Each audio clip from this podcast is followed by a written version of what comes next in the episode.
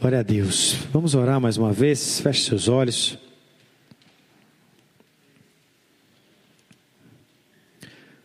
Você que está nos acompanhando online, seja bem-vindo também. Que Deus te abençoe e fale com você da mesma forma.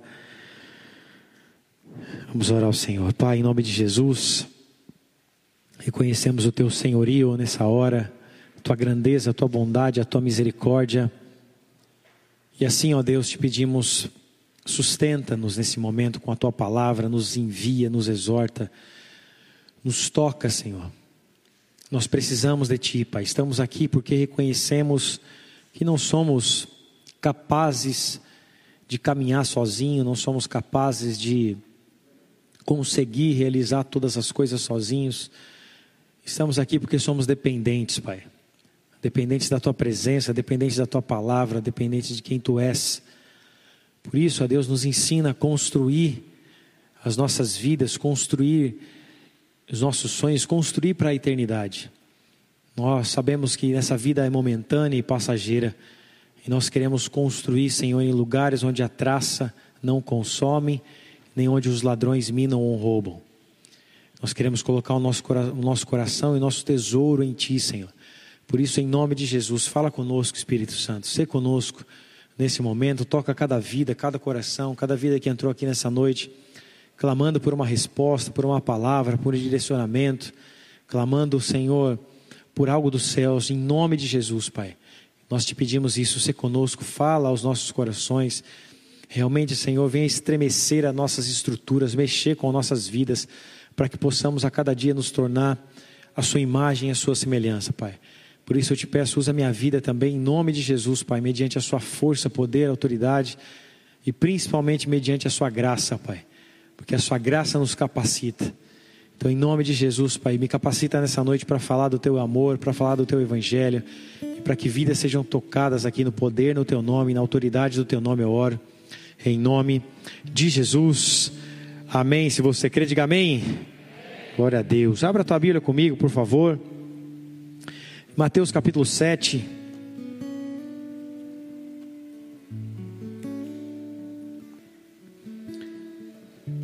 Verso de número 24. Mateus 7, 24, nós vamos ler até o verso 27.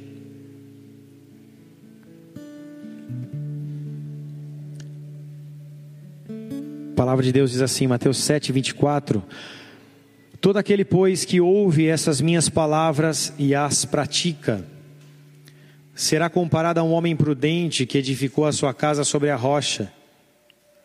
E caiu a chuva, transbordaram os rios, sopraram os ventos e deram com ímpeto, ímpeto contra aquela casa, que não caiu, porque fora edificada sobre a rocha. Então todo aquele que ouve essas minhas palavras e não as pratica, será comparado a um homem insensato que edificou a sua casa sobre a areia. E caiu a chuva, e transbordaram os rios, sopraram os ventos, e deram com ímpeto contra aquela casa. E ela desabou, sendo grande a sua ruína. Até aí. Amados, aqui, como nós já sabemos, o tema dessa mensagem é construindo para a eternidade. O Evangelho de Mateus, assim como o Evangelho de Lucas, aqui Jesus deixa bem claro sobre o lugar onde nós devemos construir a nossa vida, sobre quem nós devemos construir a nossa vida, sobre o que nós devemos construir a nossa vida e para quem nós devemos construir a nossa vida. Aqui Jesus fala sobre dois alicerces ou sobre dois fundamentos, e no verso de número 24 ele deixa bem claro sobre aquele homem que é prudente o homem que escuta as suas palavras, ele fala: todo aquele, pois, que ouve essas minhas palavras e as pratica, será comparado a um homem prudente que edificou a sua casa sobre a rocha. Então, nós vemos aqui que não há apenas uma maneira de viver o evangelho, não é apenas sendo, é, não é apenas ouvindo o evangelho, mas o evangelho ele é algo para ser praticado.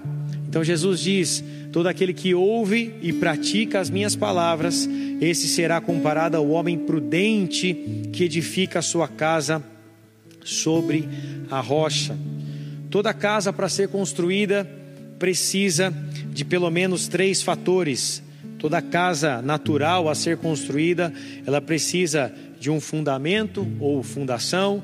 Essa casa precisa também de vigas e essa casa precisa de pilares.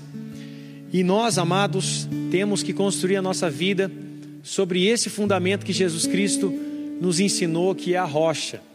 E essa rocha não é apenas uma matéria, apenas um lugar, mas essa rocha no qual nós devemos construir a nossa vida, a Bíblia deixa bem claro que essa rocha, a rocha eterna, é o próprio Senhor Jesus Cristo. Salmo 118, verso 22 e 23. Se você é, acompanha, acompanha comigo no telão, eu também vou acompanhar esse texto no telão. Salmo 118, 22. Diz assim: ó, a pedra que os construtores rejeitaram essa veio a ser a pedra, esse, essa veio a ser a pedra principal, angular. Isso procede do Senhor e é maravilhoso aos nossos olhos. Até aí, o salmista está aqui profetizando, o salmista está dizendo a respeito de uma pedra que os construtores rejeitaram, e essa pedra, que é uma pedra angular, que é o fundamento principal, essa pedra é o próprio Senhor Jesus Cristo. salmista Davi, no Salmo 18, verso de número 1 e 2, ele deixa bem claro sobre quem é a sua rocha e quem é essa pedra. Põe lá, por favor, Salmo 18, verso 1 e 2. O salmista Davi deixa isso bem claro. Ele fala assim: Eu te amo, ó Senhor, força minha.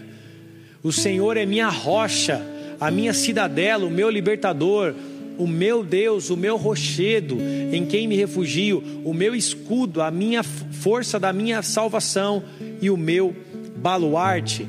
Então, aqui, salmista Davi, assim como o outro salmista do Salmo 118, estão afirmando que a sua vida está firmada numa rocha, e essa rocha é o Senhor, essa rocha é o Senhor Jesus Cristo. Por isso, amados, construir para a eternidade significa construir com o fundamento em Jesus Cristo, construir a sua vida nos princípios que Jesus nos deixou. Essa palavra veio sobre o meu coração. Semana passada eu tive um momento difícil da minha vida, que é um momento de perda, um momento onde uma pessoa que você ama é, é, falece, uma pessoa que você ama se vai. E semana passada, na quinta-feira, tive o velório e enterro da minha vó. Na sexta-feira, melhor dizendo, na quinta-feira ela faleceu e na sexta-feira foi o velório, o velório e enterro da minha avó que faleceu aí vítima dessa doença, é o Covid-19. Foi um velório rápido de uma hora apenas e o enterro também menos de, de 20 minutos. É uma dor que a gente não, não, não consegue mensurar, não poder abraçar as pessoas que você ama, não poder abraçar seus familiares. É algo muito difícil e o Espírito Santo veio e começou a ministrar no meu coração sobre onde eu estou construindo, para quem eu estou construindo, qual é o lugar onde eu estou construindo, e surgiu essa mensagem que vai virar uma série de mensagens durante todo esse mês. E as perguntas que vieram sobre meu coração é: sobre quem você está construindo? Sobre o que você está construindo? E para quem você está construindo? Eu acredito que o maior desafio da vida de um ser humano é encontrar o seu propósito de vida. O seu propósito de vida é o maior desafio do ser humano descobrir o seu, é descobrir o seu propósito de vida que mostra e revela aquilo que ele nasceu para fazer. E esse talvez seja o maior desafio de todo crente ou de qualquer ser humano, de olhar para essa terra, de olhar para as circunstâncias da sua vida e falar: para que, que eu fui criado? Para que, que eu nasci? Para que, que eu estou nesse mundo? Qual é o objetivo que Deus tem para a minha vida? E quando nós não sabemos para quem nós estamos construindo, sobre quem nós estamos construindo e sobre o que nós estamos construindo, nós passamos a nossa vida praticamente vagueando sobre a terra, andando como, como alguém que não produz, andando uma vida que anda na inércia, uma vida que não produz, uma vida que não apresenta frutos. E muitos estão com a sua vida dessa forma estão andando em círculos, correndo atrás do rabo, sem prosperar, sem frutificar, sem fazer alguma coisa que Deus o chamou para fazer. E eu olhando para a minha vida, para a minha história, e olhando para o contexto da minha vida, o Espírito Santo começou a me ministrar a respeito disso. Sobre quem, sobre o que e para quem serão as suas próximas construções daqui em diante. Porque a vida é um sopro, amados. A vida passa muito rápido.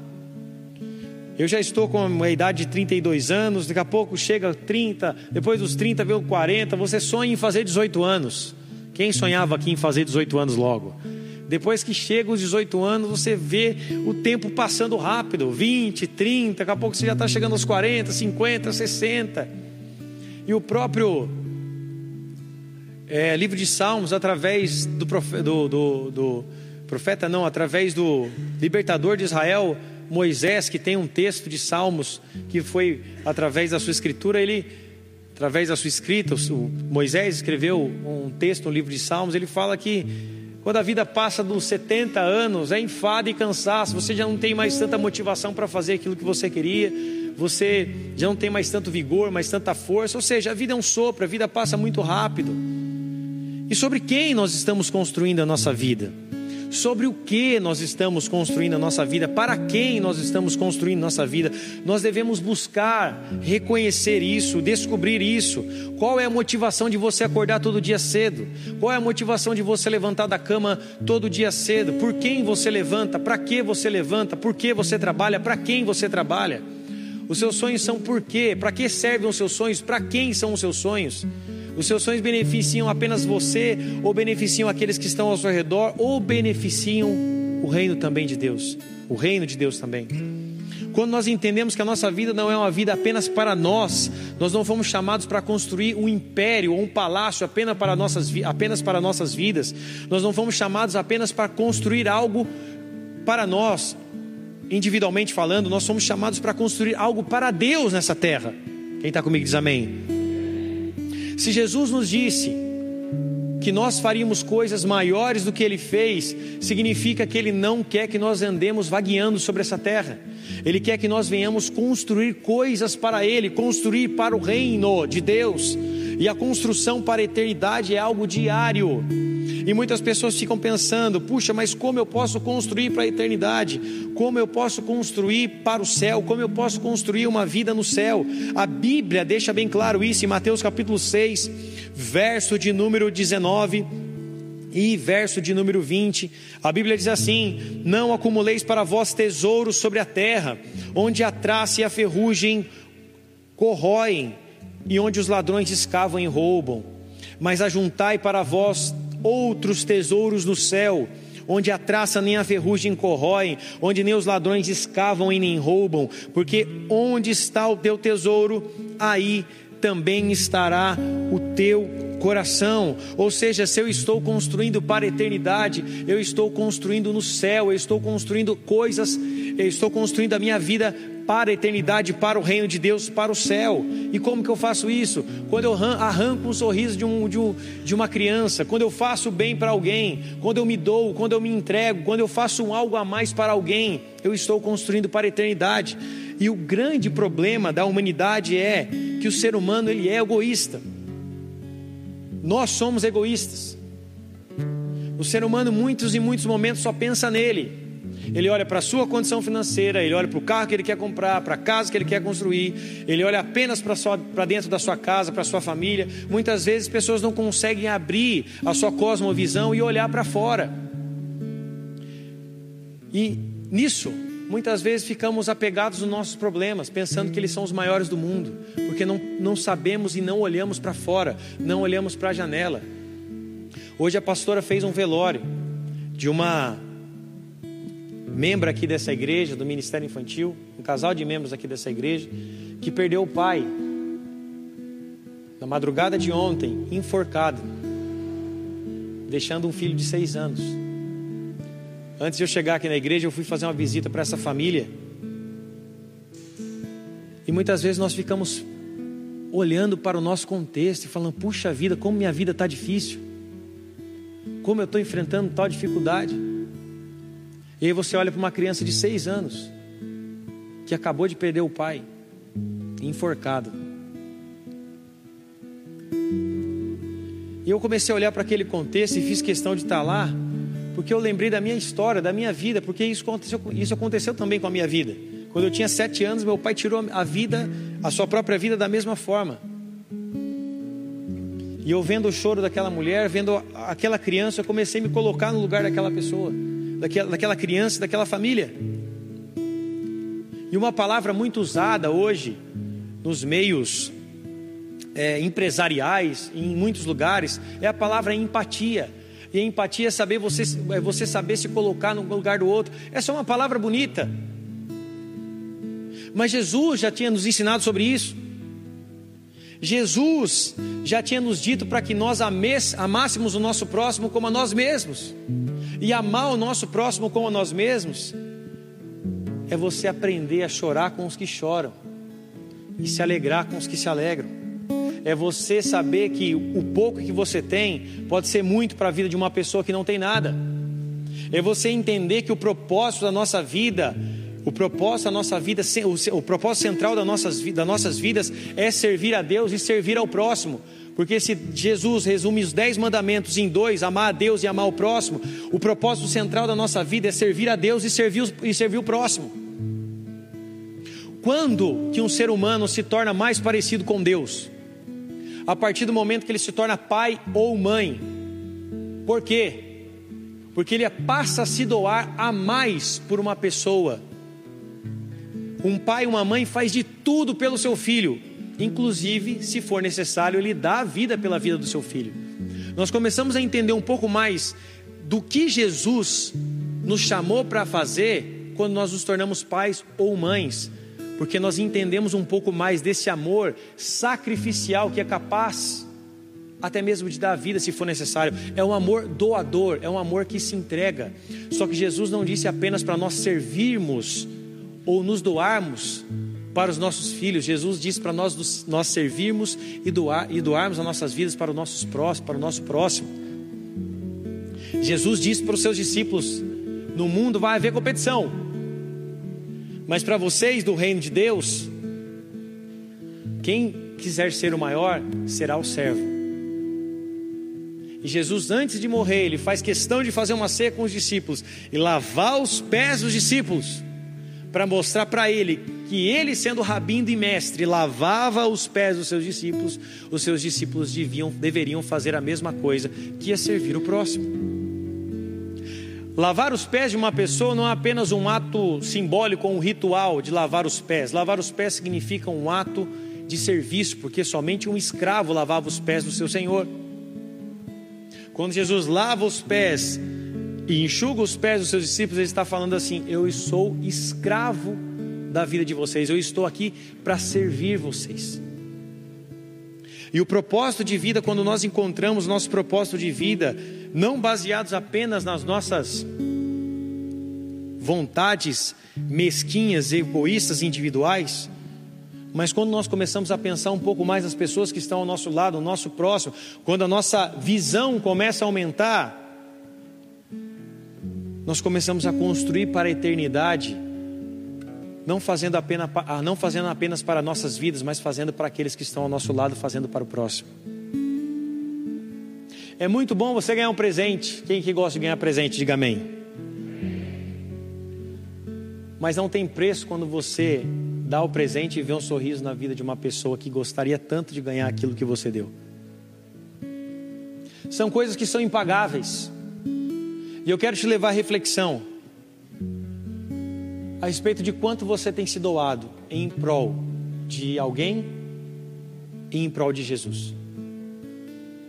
As construções da sua vida, ou onde você tem construído a sua vida, tem sido baseado apenas no pilar você e sua casa, ou tem sido baseado no pilar das Escrituras Sagradas, em Jesus e para Jesus?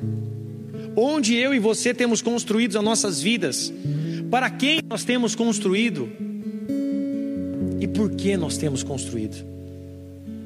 O homem que pensa apenas em construir para sua casa e para sua família é um homem que vai ser lembrado, sim, pela sua família, pelos seus filhos. Olha, ele construiu, deixou carros, finanças, casas. Ele marcou as nossas vidas, foi um bom homem. Mas será que é só isso que Deus espera de nós? Será que é só isso que Deus espera que nós completemos a nossa jornada apenas construindo para quem está próximo ou para quem nós amamos? Ou será que Deus espera que nós venhamos construir para outras e outras pessoas que estão tão próximas de nós e sequer talvez nós nem damos um bom dia? Sequer talvez nós nunca, nunca demos um abraço, nunca oferecemos a mão, nunca oferecemos ajuda. O ser humano ele é rápido em julgar, apontar o dedo, mas o ser humano é extremamente orgulhoso e demorado para perdoar. Quantas e quantas pessoas passam a vida inteira brigadas? Quantas e quantas pessoas passam a vida inteira sem falar com o pai, com a mãe, com o irmão ou qualquer outra pessoa? Eu e você precisamos entender que a nossa essência adâmica, a essência do Adão caído, ela é má. A sua essência não quer Deus. A sua essência natural não quer Jesus. A sua essência natural não quer a igreja. Não quer vir para a igreja. A nossa essência é má, ela é caída. Ela deseja o mal. Eva, criada da costela de Adão, face a face com Deus, ela via Deus na sua visitação, na viração do dia. Ela olhou para a fruta, ela olhou para o fruto proibido da árvore do conhecimento do bem e do mal, e o fruto foi desejável aos seus olhos. Nós temos a nossa tendência carnal e natural de desejar o que é ruim, desejar o que é mal ou desejar o que é carnal. Por isso, que todas as vezes que eu e você entendemos que a nossa vida não é uma construção apenas carnal ou momentânea, como eu disse, a nossa vida aqui ela tem data de validade. Tem prazo para começar e para acabar, nós não sabemos ainda como, nem quando será, o dia ou o fim das nossas vidas, mas que elas são limitadas, elas são. 70, 80, 90, 100, 120, 110, estourando. Sim, temos prazo de validade. E o que faremos no momento em que nós encontramos a nossa existência até o final da nossa vida se chama missão. Olha para a pessoa bonita que está do seu lado e fala para ela assim: qual tem sido a sua missão aqui na terra? Será que talvez você não tenha fugido da sua missão?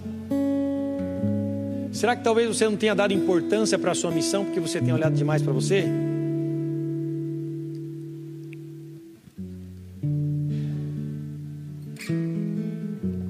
O salmista, no Salmo 118, ele diz que a pedra que os construtores rejeitaram, essa veio a ser a pedra, a pedra de esquina ou a pedra principal. O salmista está dizendo a respeito dos construtores, e quem eram os construtores? Aqui está falando a respeito dos religiosos daquele tempo, que eram os judeus ortodoxos, chamados de fariseus, escribas e mestres da lei. Os judeus religiosos são esses construtores que rejeitaram a pedra de esquina ou a pedra angular, ou seja, rejeitaram Jesus Cristo, rejeitaram seus ensinamentos rejeitaram as Escrituras. Jesus fala para eles em João capítulo 5, verso 39: Examinai as Escrituras, porque julgais nela ter a vida eterna, e são elas mesmas que testificam de mim. Jesus está dizendo: olhem para as Escrituras, Leiam os livros proféticos, todos eles estarão dizendo sobre mim. Todos eles estarão dizendo sobre a minha própria vida, sobre a minha existência, mas eles estavam cegos e não souberam olhar para a pedra que Deus escolheu para ser a base, a pedra principal, o fundamento no qual eu e você devemos construir nossas vidas. Por isso que nós não vemos Jesus sendo um nós não vemos Jesus perdendo tempo na sua existência como Deus e na sua revelação como o Salvador, como o Messias, como o ungido de Deus. Nos seus três anos e meio na terra, Jesus sempre agiu com um propósito, Jesus sempre agiu com um objetivo. Jesus cuidou de pessoas que eram carentes, Jesus curou os leprosos, Jesus expulsou os demônios, Jesus se preocupou em sentar à mesa com aqueles que ninguém queriam sentar à mesa, Jesus se preocupou em dar atenção para aqueles que ninguém dava atenção, os leprosos, as mulheres. Jesus se preocupou em gastar sua vida com aquilo que ele estava nos mostrando que é o que verdadeiramente importa. Você não vê Jesus construindo casas, você não vê Jesus construindo a sua vida e ganhando bois, camelos e carroças. Até o burrinho para que ele entrasse em Jerusalém foi emprestado. A casa da ceia final foi uma casa emprestada. E ele diz: O filho do homem não tem onde reclinar a sua cabeça.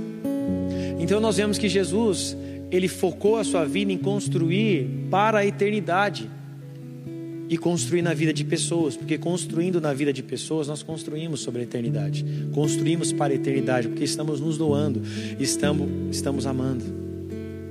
Hoje, talvez um dos maiores presentes que você possa dar para a vida de uma pessoa é o seu tempo. Quando você dá atenção para aquela pessoa falar, quando você escuta, quando você a visita, quando você ora por ela, até mesmo ela nem saiba, mas quando você dobra o seu joelho no chão, no secreto, para orar, para interceder pela vida de uma pessoa, você está gastando o seu tempo, você está investindo o seu tempo nela. E se você for olhar para a tua vida hoje, quantas pessoas já investiram tanto tempo em você? O seu pai, a sua mãe investiu muito tempo em você. Professores investiram tempo, investiram tempo em você. Pastores investiram tempo na sua vida. Líderes, líderes de célula, enfim, tantas outras pessoas que já passaram pela tua história. Pessoas importantes, cada uma delas investiram tempo em você. Investiram tempo sobre a tua vida. Só que chega uma hora que Deus não quer que você seja apenas alguém que recebe o tempo de alguém, Deus te chama para dar o seu tempo para alguém. O apóstolo Paulo chama isso de leite espiritual. Eu não pude falar muita coisa para vocês, porque vocês não tinham capacidade. Então, leite vos dei a beber, porque vocês não tinham capacidade de comer alimento sólido. Então, todo mundo que se converte, se converte como um cristão bebê. Toma o leitinho materno, se alimenta das palavras, tem atenção, assim como o bebê precisa de atenção. Meu filho de dois anos, ele precisa de atenção a todo momento. O de quatro já tem uma certa liberdade, já consegue tomar um banho sozinho, vai no banheiro ali um pouco sozinho, faz xixi sozinho, já consegue comer sozinho.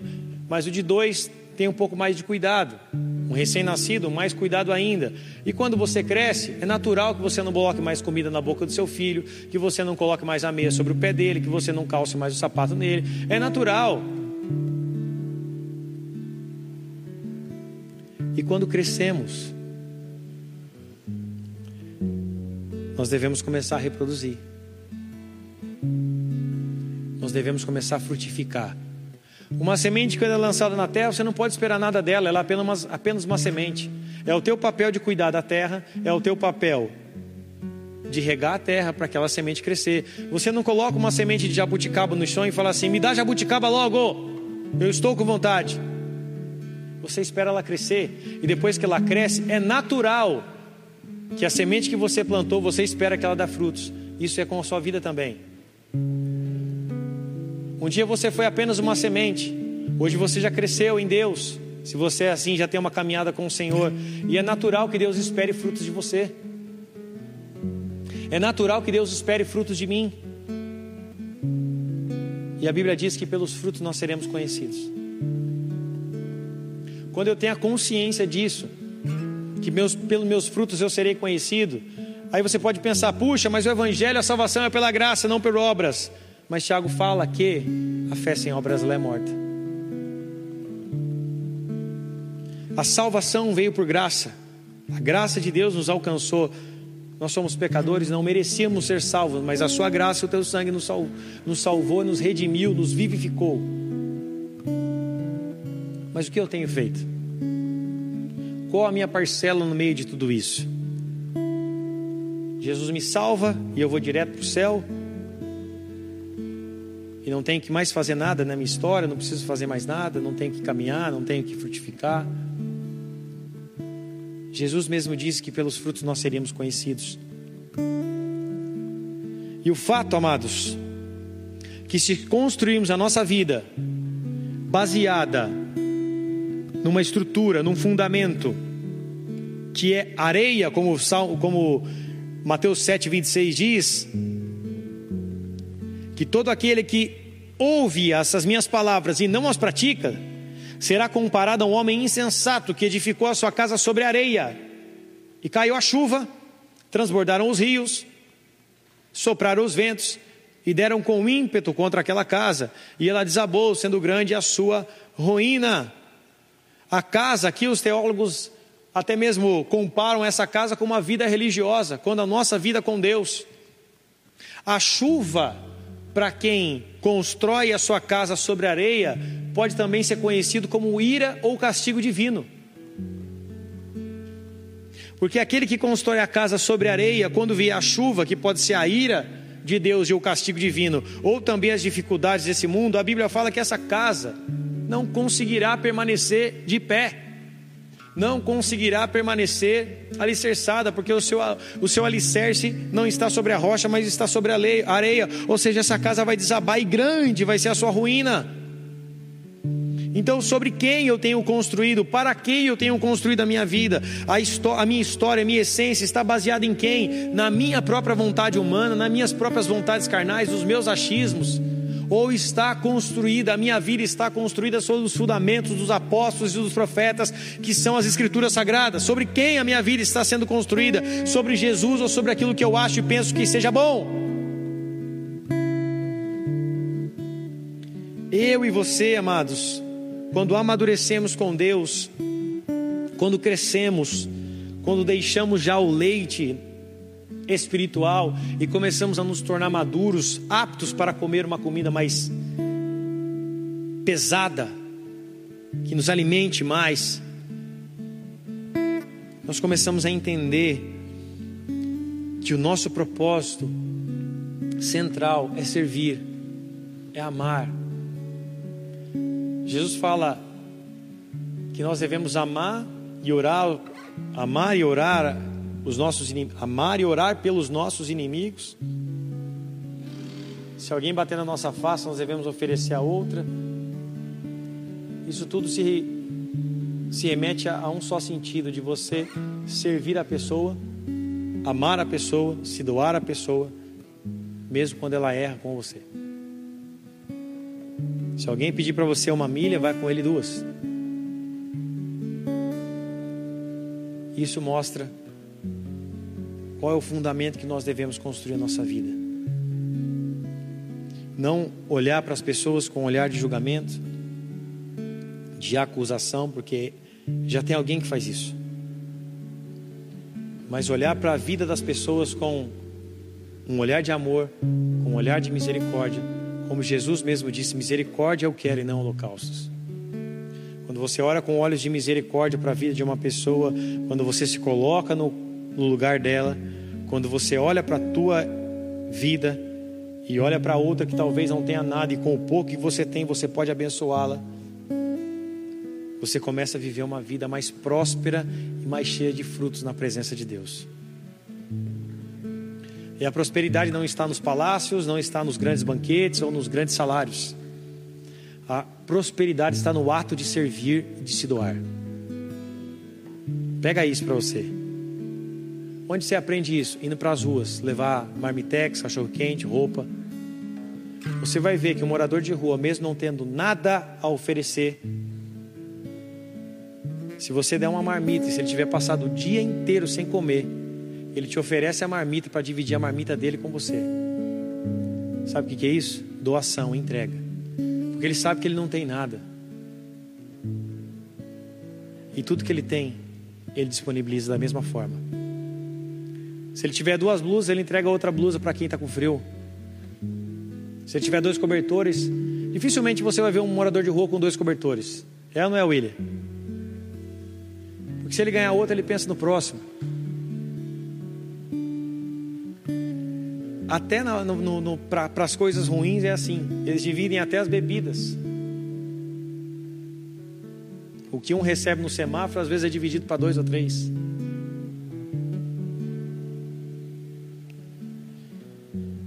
Qual é o meu papel em meio a tudo isso? E o que eu tenho feito em meio a tudo isso? Como eu tenho me entregue, como eu tenho me doado, qual foi a última vez que eu me doei e me senti bem em fazer isso? Você pode se doar não apenas no âmbito, no contexto no qual você está inserido, dentro da igreja, servindo a Deus, servindo o ministério, servindo a casa do Senhor com alegria. Mas se você for parar para pensar, quem aqui trabalha? Você está doando o seu tempo, não de graça. Você doa o seu tempo para a sua empresa. E qual que é a sua recompensa? O seu salário. Eu passo 12 horas fora de casa. Eu acordo quatro e meia da manhã, cinco horas da manhã eu pego fretado, quatro e meia da tarde eu estou chegando em casa. Eu estou doando meu tempo para a minha empresa, para que eu receba no final do mês o quê? Um salário. Quando você doa a sua vida para alguém ou para algo, esperando receber algo em troca, muitas pessoas fazem isso com alegria. Agora, quando você se doa e se entrega, sem esperar, ou até mesmo sabendo que você não vai receber algo em troca, essa é a essência do Evangelho: é se doar e amar apesar de. Essa é a essência do Evangelho, porque você olha para Jesus, ele sabia que você não tinha nada para oferecer para ele, ele sabia que eu era falho e pecador, ele sabia que eu estava distante dos seus caminhos e iria trilhar uma vida muitas vezes pecaminosa antes de conhecê-lo, mas mesmo assim ele se entregou por você e por mim. Ou seja, é um amor doador. Esse é o amor no grego chamado ágape, é o amor apesar daquilo que você faz. Então, quando eu entendo que eu fui chamado, eu fui criado, eu fui chamado para construir para a eternidade, eu entendo que a minha vida foi chamada para ser uma vida de doação e de entrega. Você olha para os discípulos, eles deixaram tudo que tinha, tudo que tinham para seguir a Jesus e para servi-lo. Não estou dizendo que tem que largar tudo para servir, para virar missionário. Se eu fizesse isso, se eu falasse isso para você, eu estaria sendo um hipócrita, eu também trabalho. Mas estou dizendo que a essência da nossa vida deve ser uma essência de doação. Tem gente que não consegue doar um chiclete e quer ser teólogo de banco, de igreja. Tem pessoas, se alguém pedir um chiclete para ela, não consegue nem doar um chiclete quer ser mestre da lei da internet, quer criticar os outros. Tem gente que nunca doa uma cesta básica, nunca doa um quilo de arroz. E quer microfone para pregar. Quer ouvintes. Nunca se entregou, nunca se doou. Nunca experimentou a essência do Evangelho no feeling real da vida. O Evangelho é entrega, o Evangelho é doação. Ah, onde está isso? Olha para a cruz, irmão. Se você olhar para a cruz e ver aquele homem que não está mais lá, mas a imagem daquele homem pendurado naquele madeira, ele fala: Ele se entregou e morreu por mim, ou seja, o Evangelho é entrega. Por isso que ele diz: Aquele que quiser vir após mim, negue-se a si mesmo, tome a sua cruz e siga, ou seja, se doe, se entregue por mim, como eu me entreguei e me doei por você. Essa é a essência do Evangelho, e quando eu construo a minha vida, Baseado nesses princípios de entrega, de doação e de serviço, eu não estou construindo apenas de uma maneira natural, mas eu estou construindo para a eternidade. Porque as minhas obras e os meus frutos vão estar num grande data show no dia do juízo final. E aquilo que eu fiz e aquilo que eu também deixei de fazer estarão à vista de todo ser humano na face da terra.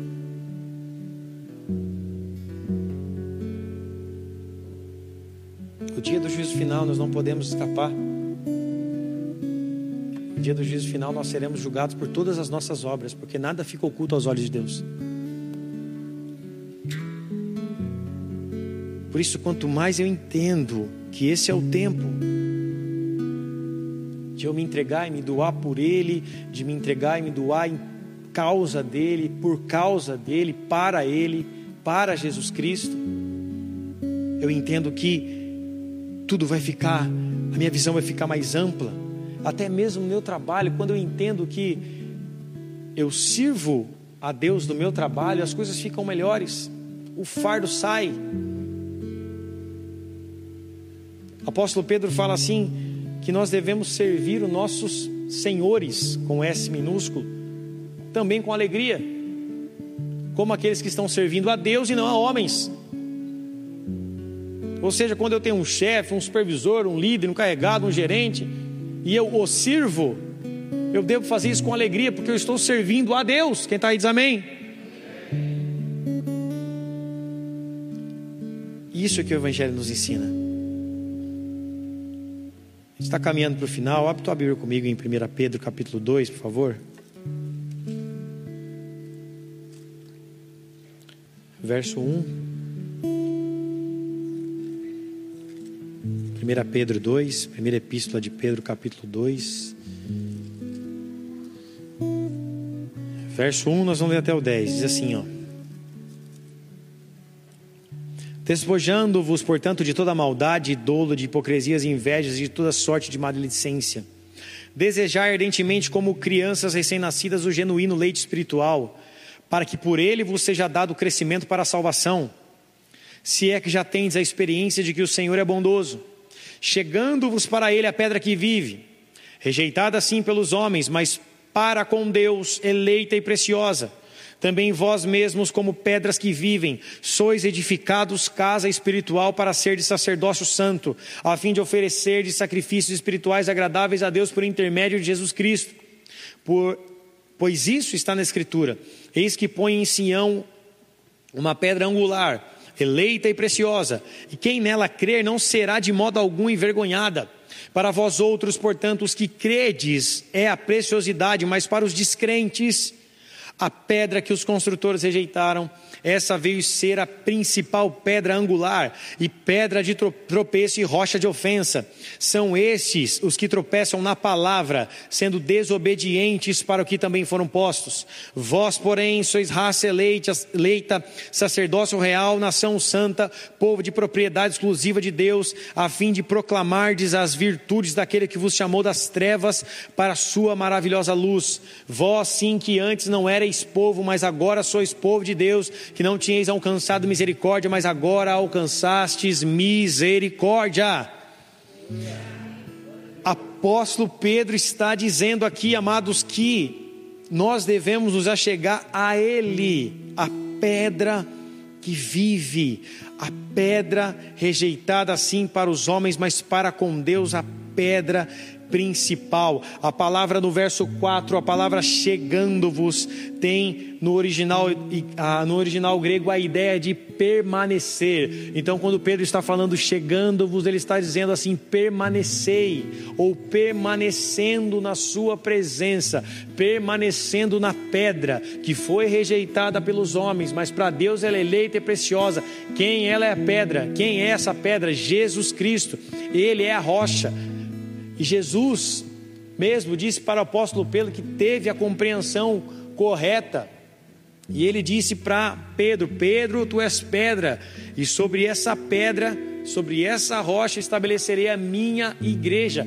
Pedro era uma partícula, uma pequenina pedra, um pedacinho de uma pedra que forma o corpo, que forma o templo do Senhor.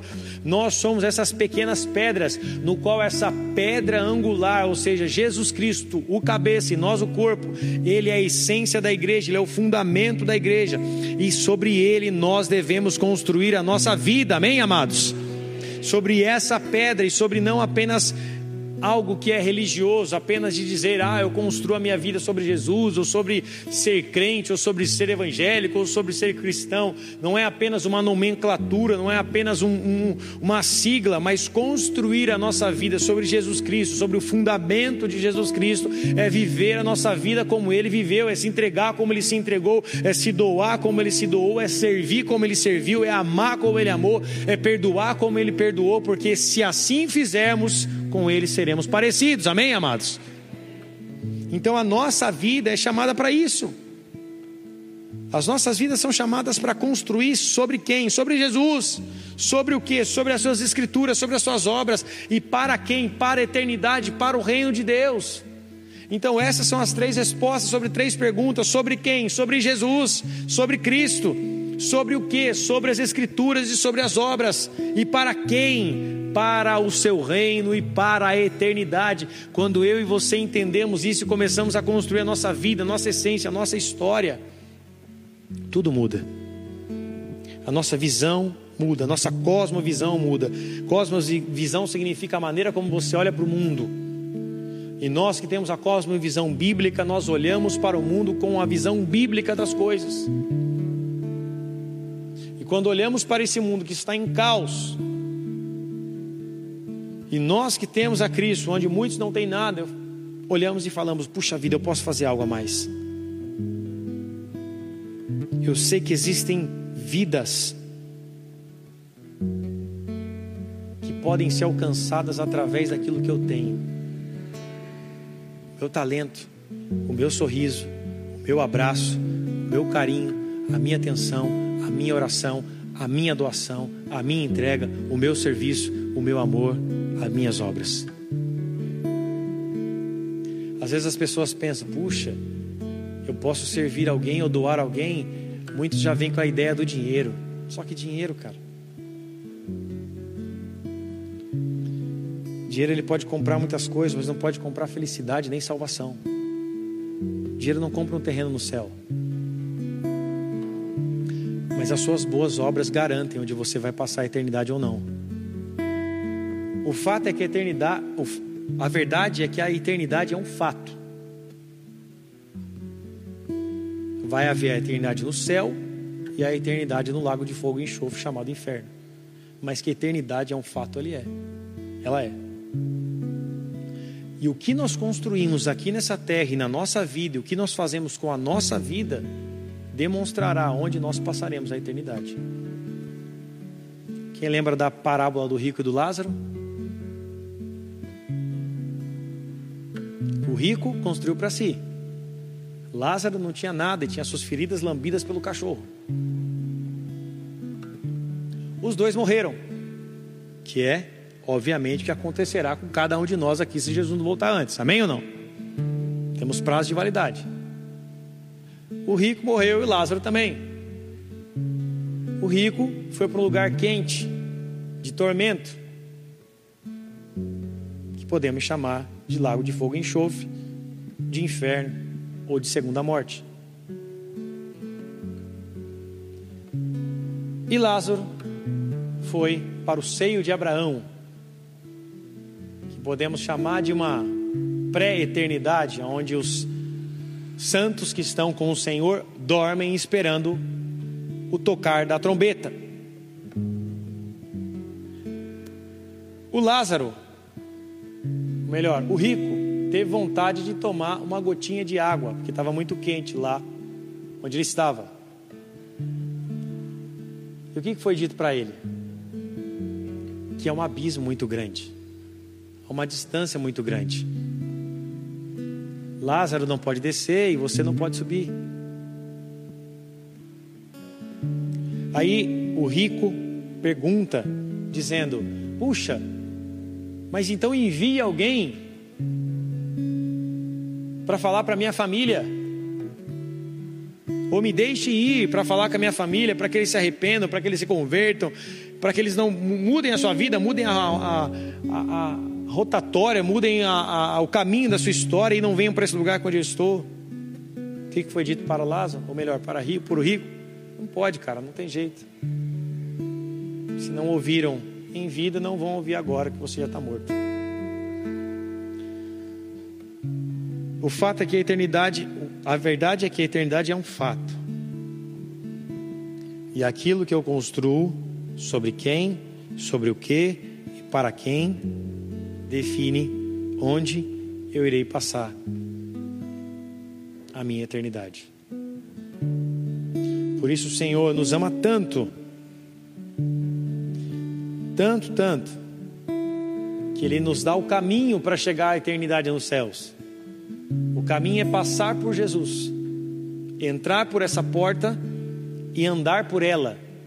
Você anda por Jesus Cristo, entra pela porta que é Jesus Cristo e anda por esse caminho. Ele é o caminho, a verdade e a vida. Você entra por esse caminho, anda por essa verdade e com ele você tem vida e vida e abundância.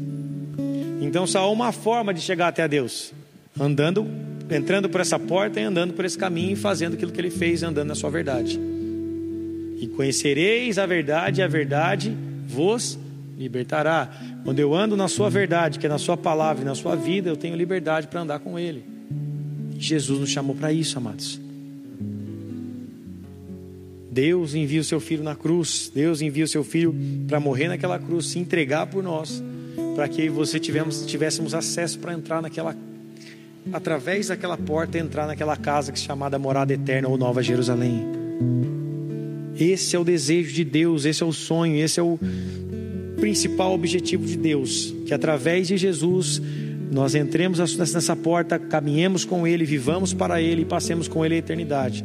Então eu preciso entender que a minha vida foi feita para isso, para andar, para entrar por essa porta que é Cristo, para viver por Ele e para caminhar com Ele por todos os dias da minha vida. E agora eu preciso entender que eu tenho parte nisso. Que durante essa caminhada, essa peregrinação aqui na terra, vai existir a minha parte. E a minha parte é permanecer e escolher permanecer dentro desses princípios todos os dias da minha vida, aplicando isso todos os dias da minha vida, para que no grande dia, no dia do Senhor, eu esteja com o meu Senhor, que enxugará dos meus olhos todas as lágrimas. Feche seus olhos com a sua cabeça.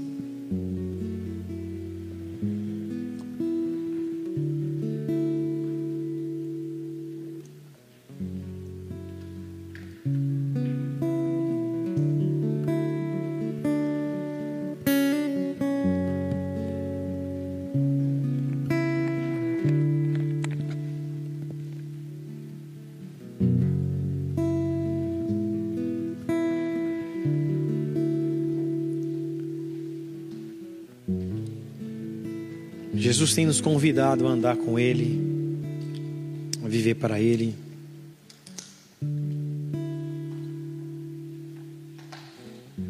A servir, a se entregar, a se doar para Ele e por Ele.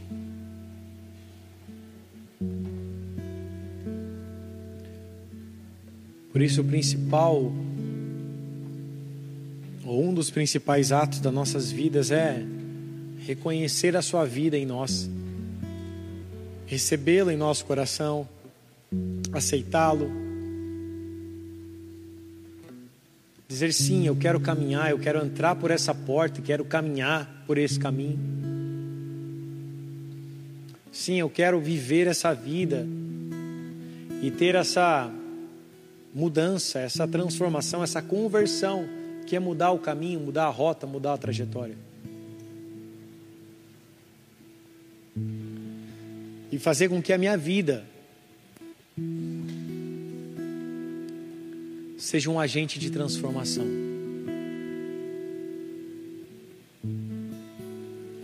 Fazer com que a minha vida possa ser um tesouro, ou melhor, um vaso que carrega o bom tesouro. Um vaso de barro, mas que carrega o bom tesouro de Cristo. Fazer com que a minha vida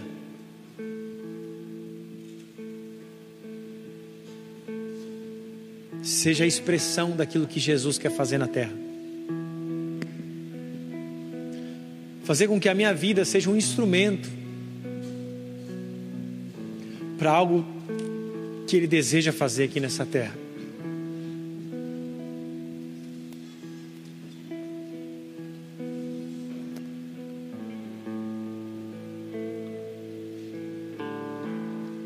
Existe muito, amados. Muito, muito, muito que nós podemos fazer.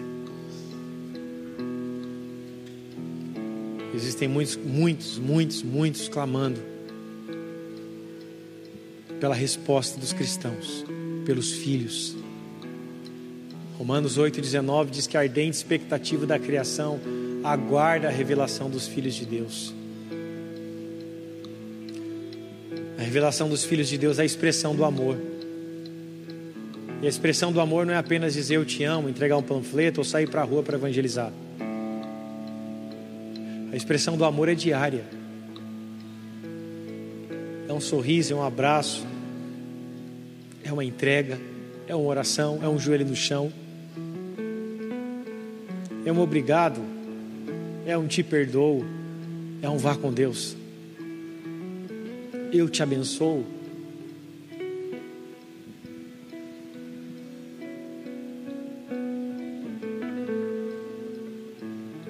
É se doar, é se entregar.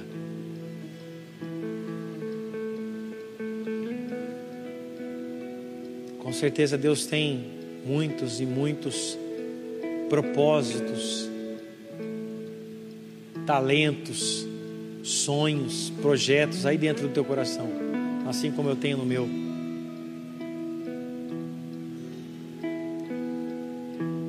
Agora deixa Deus pegar tudo isso e usar para a glória dele. Deixa Deus pegar tudo isso e usar para o reino dele.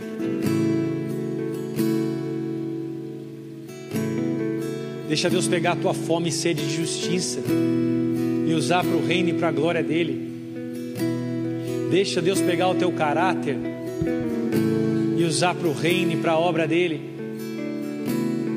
Deixa Deus pegar o teu sorriso e usar para o reino e para a glória dele. Deixa Deus pegar as suas finanças, aquilo que você pode entregar para o reino e para a glória dele. Deixa Deus pegar as suas mãos, as suas obras, o seu serviço, o seu tempo, a sua oração, o seu jejum, para o reino e para a glória dele, em prol dele. Deixa Deus pegar o teu talento, o teu dom, a tua facilidade, a tua criatividade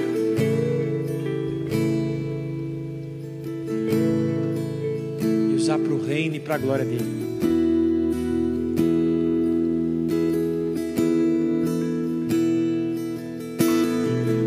Deixa Deus pegar a tua história, o teu testemunho,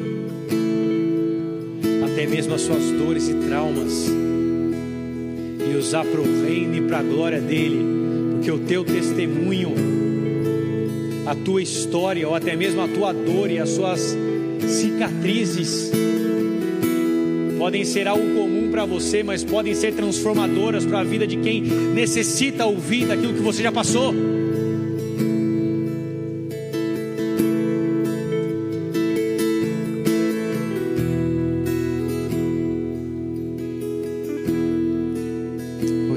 Santo revela sobre nós a tua vontade, Pai. Em tua onisciência, em tua onipotência Existem grandes coisas que o Senhor quer fazer aqui de maneira coletiva e individual. Começa a gerar isso, Pai, em nome de Jesus nesse lugar. Começa a gerar isso na vida de cada um nessa noite, Pai. Eu quero poder orar por você que está na sua casa, me assistindo agora, assistindo essa palavra, esse culto, ou você que está aqui pela primeira vez e que nunca entregou a tua vida para Jesus Cristo, e você entendeu nessa noite que primeiro primeiro passo é você entrar pela porta, é você reconhecer Jesus Cristo, é você entregar a tua vida para Ele dizer: Senhor, eu quero ser como tu, eu quero andar como o Senhor andou, eu quero viver para ti. E se você hoje, nessa noite, nunca fez uma oração entregando a tua vida para Jesus, hoje, nessa noite, você deseja receber em seu coração a Jesus Cristo, do teu lugar, levante uma de suas mãos. Você que está em casa, coloca a sua mão sobre o teu coração. Repete essa oração comigo assim, Senhor Jesus. Senhor Jesus. Nessa noite. Nessa noite. Eu entrego a minha vida a ti. Eu entrego a minha vida a eu ti. Eu te reconheço. Eu te reconheço. Como meu Senhor. Como meu Senhor. Como meu Salvador. Como meu Salvador. Por isso eu me arrependo. Por isso eu me arrependo. Dos meus pecados. Dos meus pecados. E te peço. E te peço. Lava-me com teu sangue. Lava-me com teu sangue. Cura as minhas cura minha vida. Cura minha vida. Sara minha vida. Sara minha vida. Livra-me das feridas. Livra-me das feridas. Traz a tua cura. Trava a tua cura. Em nome de Jesus. Em nome de Jesus. Eu declaro. Eu, declaro que o Senhor é meu Deus, que o Senhor é meu Deus. E o meu Pai, e o meu Pai. Nessa noite, nessa noite, em nome de Jesus Cristo, em nome de Jesus Cristo. Aleluia, aplauda o Senhor, se coloque de pé a Ele toda a glória, toda a honra, toda a adoração, que em nome de Jesus, eu e você venhamos construir a nossa vida para a eternidade, na rocha eterna, na pedra preciosa, que venhamos construir a nossa vida nessa rocha, Jesus Cristo sobre o seu fundamento, sobre a tua palavra. Deixa Deus revelar em teu coração enquanto você adora aquilo que você tem para fazer, aquilo que você foi chamado para fazer. aquilo que talvez está parado, aquilo que um dia você já fez, mas você parou por N motivos, por cansaço, por decepção ou por preguiça. Deixa Deus se levantar novamente, deixa Deus usar a tua vida novamente para a glória dele. O teu tempo é curto, o teu tempo está passando. Já se foram alguns anos da sua vida. Em nome de Jesus, nessa hora deixa Deus arregaçar tuas mangas para que você coloque a mão novamente na seara, porque poucos são os trabalhadores, grande é a seara, mas poucos são os ceifeiros. Que se levantem os ceifeiros desse tempo, que se levantem os trabalhadores de Jesus Cristo.